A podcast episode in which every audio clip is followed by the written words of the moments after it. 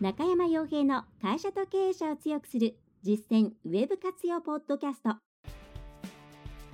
この番組では600社以上のウェブコンサル実績を持つ株式会社ラウンドナッツ代表取締役の中山が会社経営者に必要な内容に絞り込んで抑えるべきウェブの話題やトピックスをビジネス目線でお伝えしています。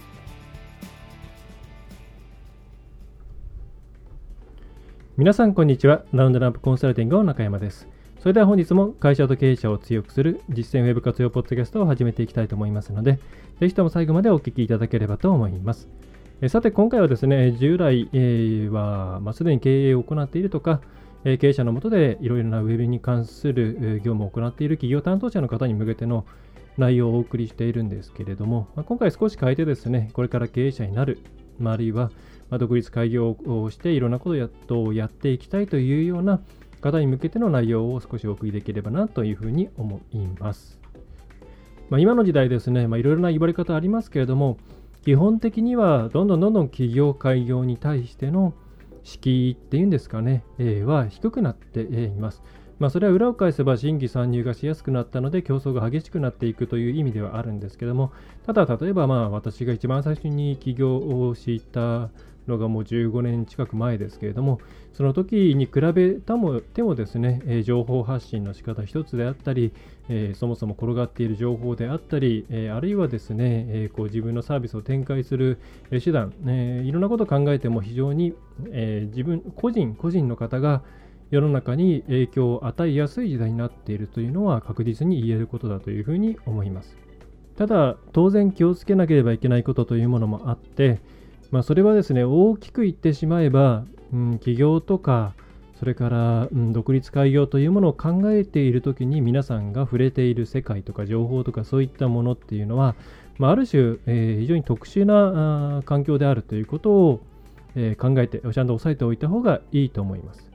つまりその世界の外にある皆さんがこれから商売をするであろう一般社会というものは、まあ、全く違う行動原理で動いているわけなんですね。つまり旧来から、旧来といったらちょっとおかしな言い方になりますけども、昔から会社というものを一般的な方法でこう作っていって、でその中でいろんな商売をしているというのが、えー、基本的に皆さんのターゲットになるはずなので、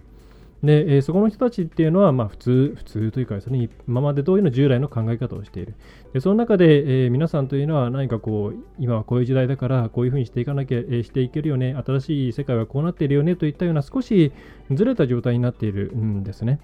で、そこのところをしっかり埋めてから、きちんと、え企業とか開業というものを考えていかないと、実際にやってみたら、あれ全然反応が得られないぞとか、えー、他のあの人は成功してるのになんで自分は成功しないんだろうといったようなことになって、えー、しまいます。で、その中で気をつけ、えー、まあ、そのためにですね、気をつけなくてはならない要因というのはもちろんたくさんあるんですが、まあ、今回一つですね、分かりやすい例として、うん、コミュニケーションチャンネルの話というものをできればなと思います。これから独立開業とか起業とかを考えている方って結構一番最初に自分ってどういう形でお客さんの問い合わせを受けるのかとかどういう形で情報発信をしていくのかっていうのを最初にあの考えると思うんですね。なんでかっていうと自分の時間を取られやすいですしそれからコミュニケーションというものにっていうのはやはりコストがかかりますからそれをどういう形で、えー、自分は受け入れていくのかっていうのは多分自然と思いつく部分ではないかと思います。で、これを簡単にですね、自分はこういうチャンネルにしたいかだけで行きたいからこれで行こうっていうふうにしてしまうと、結構ですね、しくじることが多いというところを今回お伝えできればと思います。で、えまずですね、まあ、結構多い、まあ、これあの、昨日今日読んだ記事でもあったんですけれども、例えばその転職で起業したらもう名刺はいらないとか、SNS があればいいとか、それから電話もいらなくて、Facebook のメッセージとか、えー、電話があれば十分だっていうような、えー、まあ、ネットの記事っていうのはよくあると思うんですね。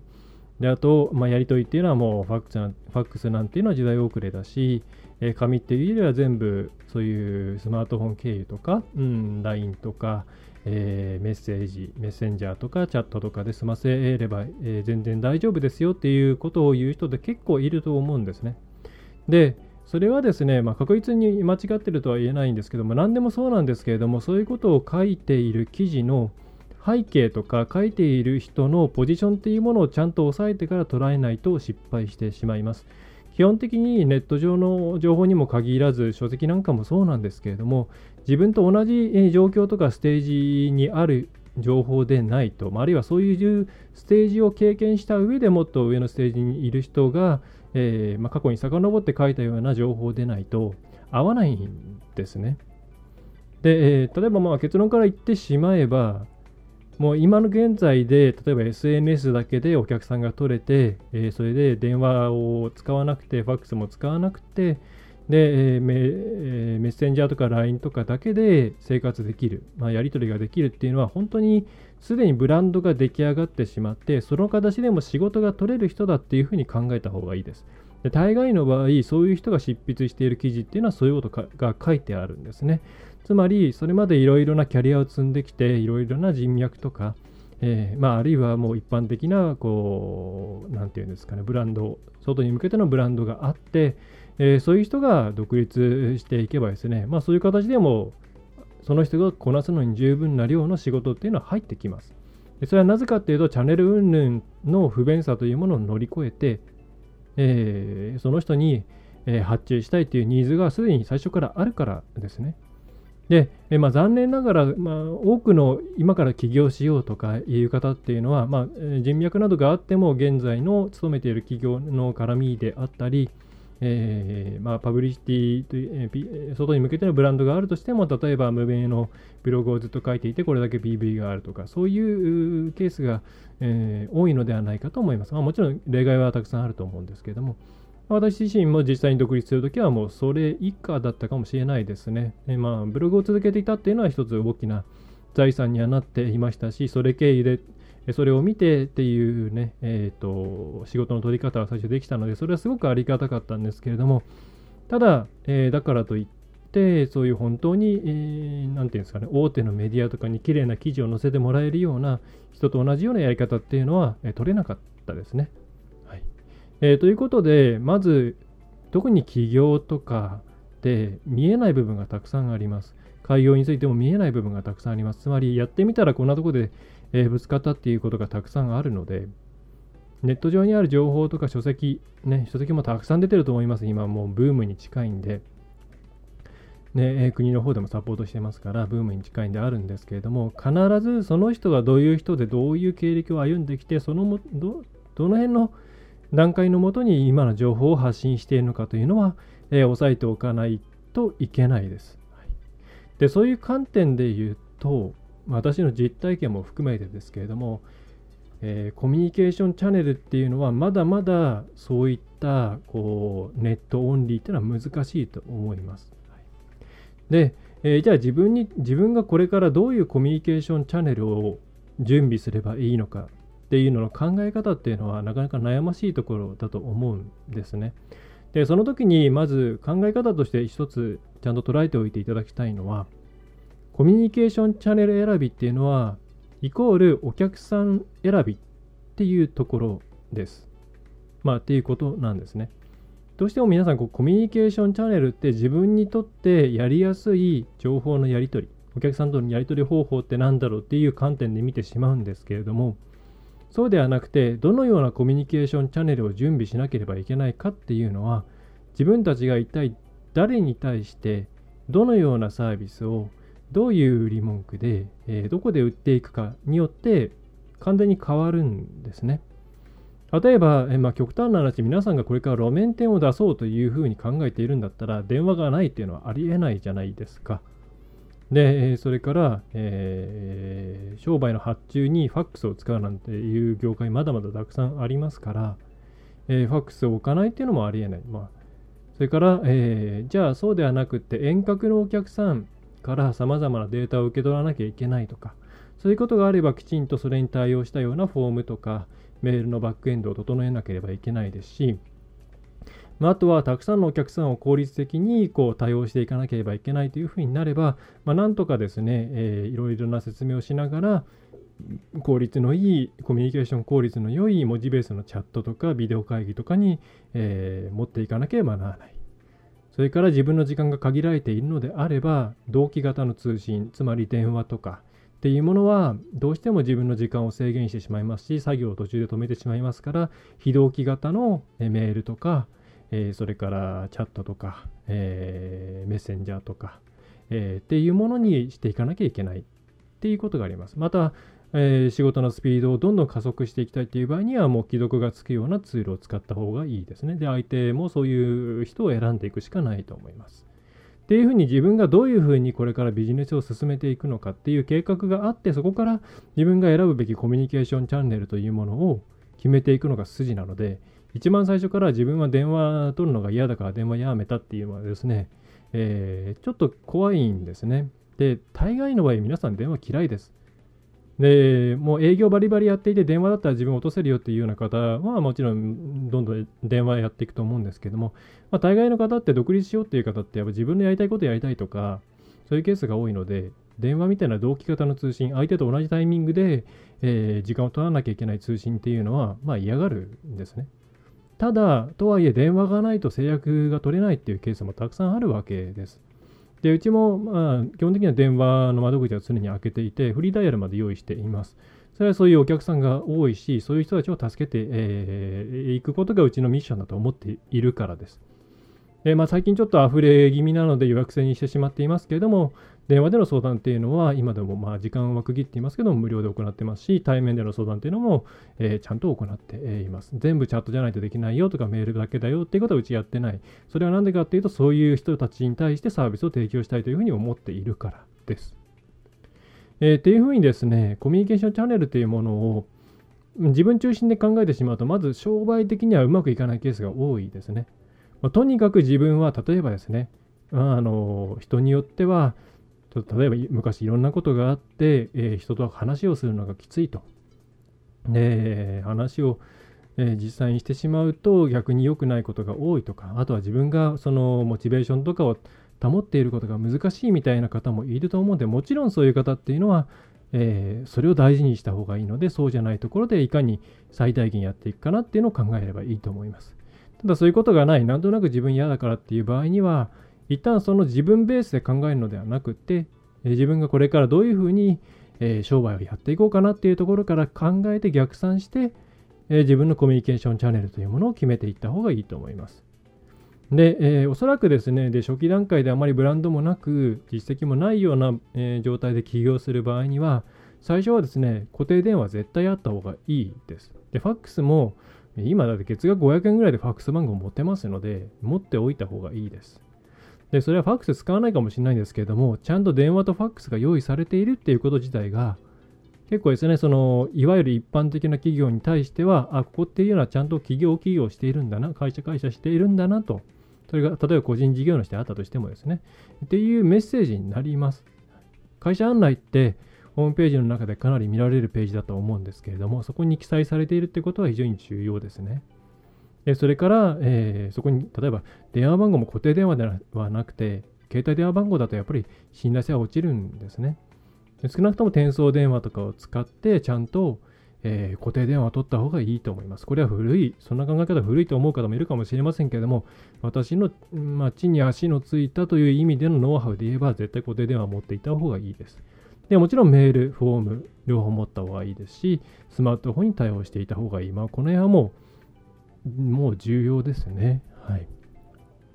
で、じゃあ SNS で取れるかっていうと、じゃあ SNS で商売の話するのって結構リスキーなので、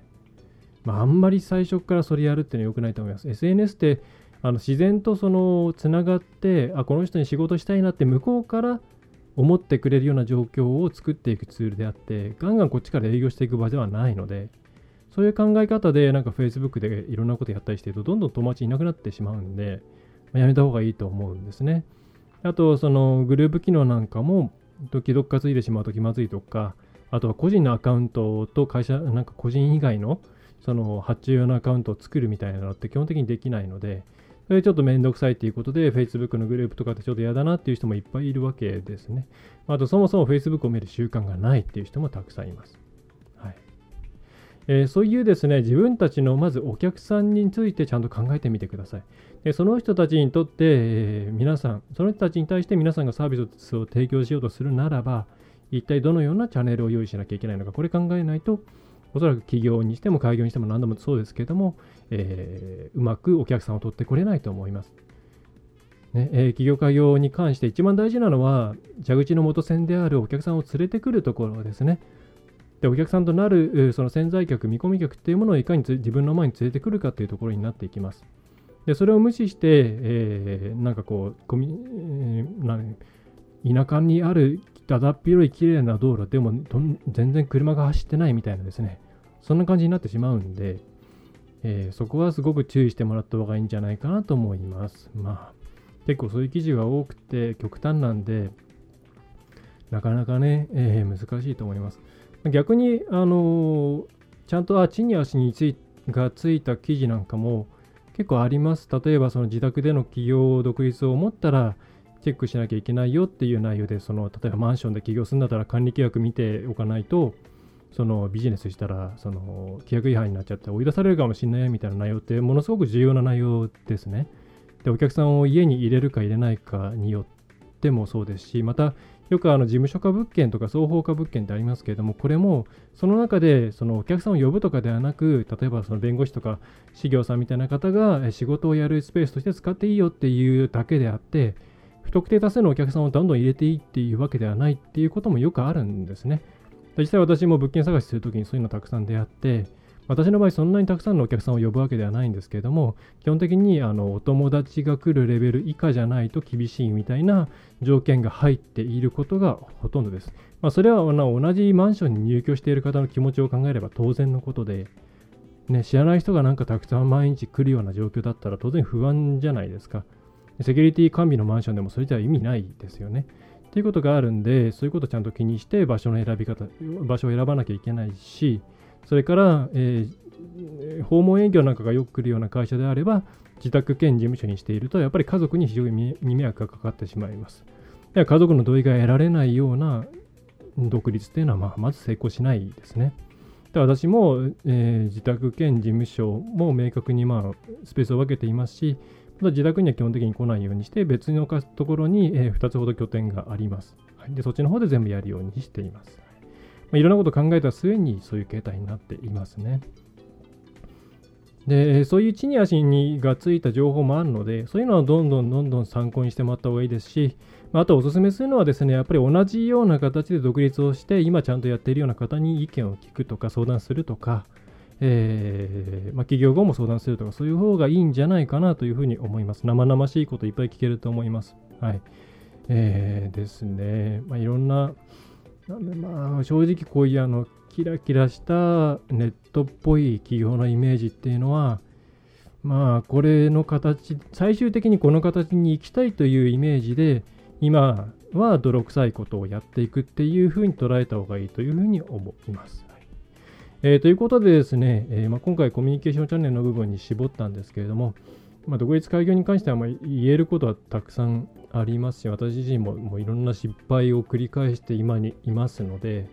えー、まあ、何かこうこういうこと困ってるっていうことがあれば、なかなかお会いするのは難しいんですけども、メールとかもらえれば、こうした方がいいんじゃないですかっていうのはお伝えできると思います。まあ、なかなか、うん、ウェブコンサルタントになりたいっていう人はいっぱいいるんですけれども、辞めちゃう人も多くて、結局勤めに戻りましたっていう人も多いんで、まあ、とはいえですね、えー、フットワークちゃんと、えー、がフットワークが早くて、えー、それでさまざまな企業さんを助けてくれる人っていうのは社会的には非常に、えー、重要です。なかなか中小企業白書とか小規模企業白書を見ていても、えー、助けてもらえないっていうような企業さんがたくさんありますのでま、そういう方々がもう一人でも増えればいいなというふうには思って、え、います。はいえー、というところでですね、今回のポッドキャストは以上ですね。えー、お知らせとしては、えー、何ですかね、まあ、メルマガ出しましたとか、そんなものですかね。まあ、あんま大きなものはありませんが、えー、コツコツと商売をやって、えー、おります。えー、コンサルとか、あとウェブ制作とか、えー、それからスポットの診断とかは、えー、通常通り開いております。あとは、えー、オフィスに来てもらうことになりますが、個別相談ですね。1回1時間半程度ですね。え、あと、えー、ちょっと枠がだいぶ狭いですが、電話相談なんかもありますので、え、よろしければお手合わせいただければと思います。はいえ、それでは最後までお聞きいただきましてありがとうございました。ラウンドナップコンサルティングの中山がお送りいたしました。今回の内容はいかがでしたでしょうか？ぜひご質問やご感想をラウンドナップコンサルティングのポッドキャスト質問フォームからお寄せください。お待ちしております。また、ホームページにてたくさんの情報を配信していますので、ぜひブログ、メールマガジン、郵送ニュースレターや各種資料 PDF もご覧ください。この世からウェブを活用できない会社をゼロにするを理念とする株式会社ラウンドナップがお送りいたしました。